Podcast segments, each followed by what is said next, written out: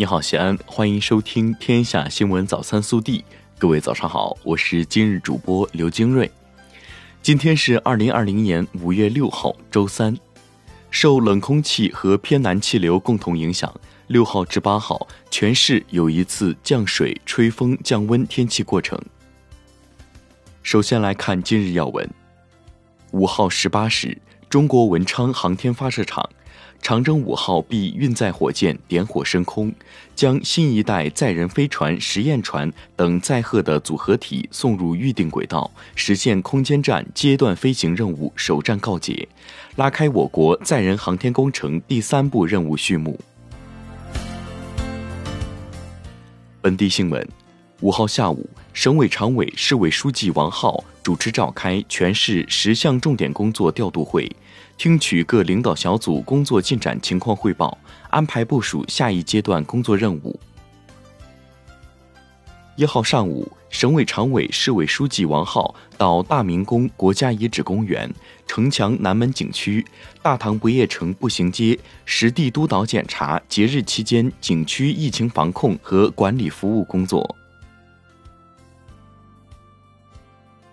经过五月一号至四号的项目汇报。五号下午，二零一九年度全国十大考古新发现在北京揭晓，我省南郑界戈洞旧石器时代洞穴遗址和神木石卯遗址皇城台双双入选，一省同时入选两项的情况较为罕见。六号零时起，全省经依法批准的收费公路恢复收费。联网收费高速公路以车辆进入入口收费车道的时间为准，开放式收费高速公路和普通公路以车辆通过收费站、收费车道的时间为准。同时，西安地铁也全面恢复运营。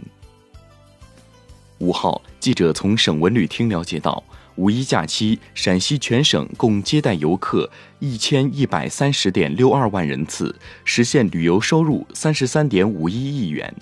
受疫情影响，较往年同期相比下降幅度较大，但也呈现出省内旅游小幅增长、乡村旅游受热捧、景区预约参观机制效果明显、文明旅游蔚然成风等特点。陕西旅游市场复苏势头显著。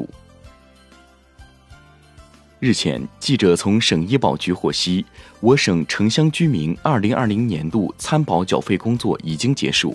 但受疫情影响，仍有极少部分城乡居民错过集中缴费期，没有参保缴费。现决定为错过集中缴费期的城乡居民建立参保缴费补办窗口期。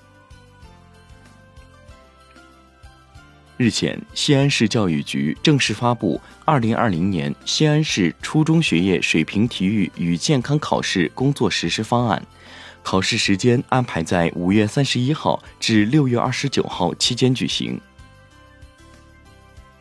四号，西长安街陕师大人行天桥工程全面竣工并交付使用，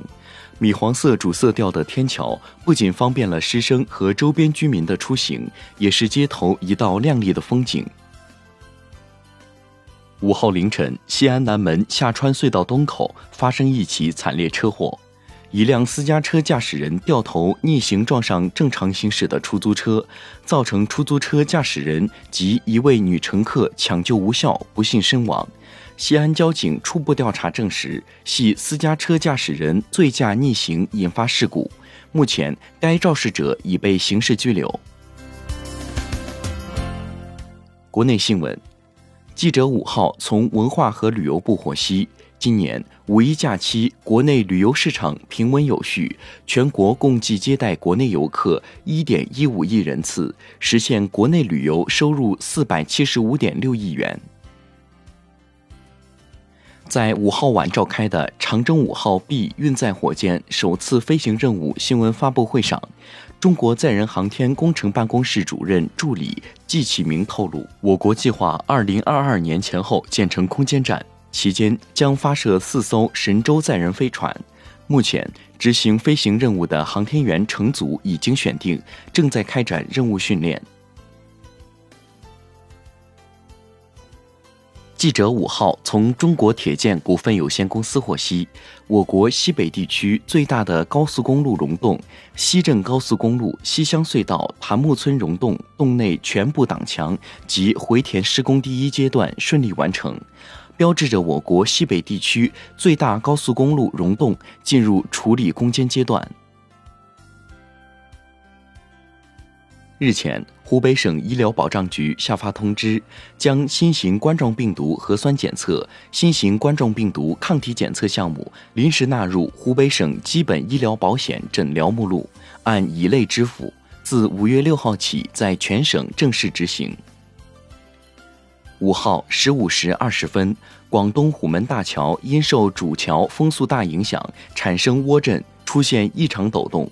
经广州气象局查询风力数据后，发现虎门大桥站十五到十七时基本都有六到七级大风维持，一般瞬时风六到七级比较常见，持续两小时还是比较少见的。目前大桥已双向全封闭。五号。建三江人民检察院依法对发生在黑龙江省建三江创业农场故意伤害、虐待女童一案的犯罪嫌疑人曲婷婷、于传龙以涉嫌故意伤害罪、虐待罪批准逮捕，该案正在进一步办理中。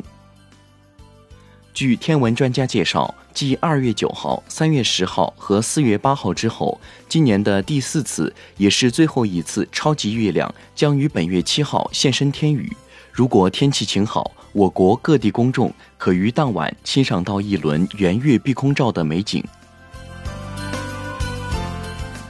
以上就是今天早新闻的全部内容，更多精彩内容请持续锁定我们的官方微信。明天不见不散。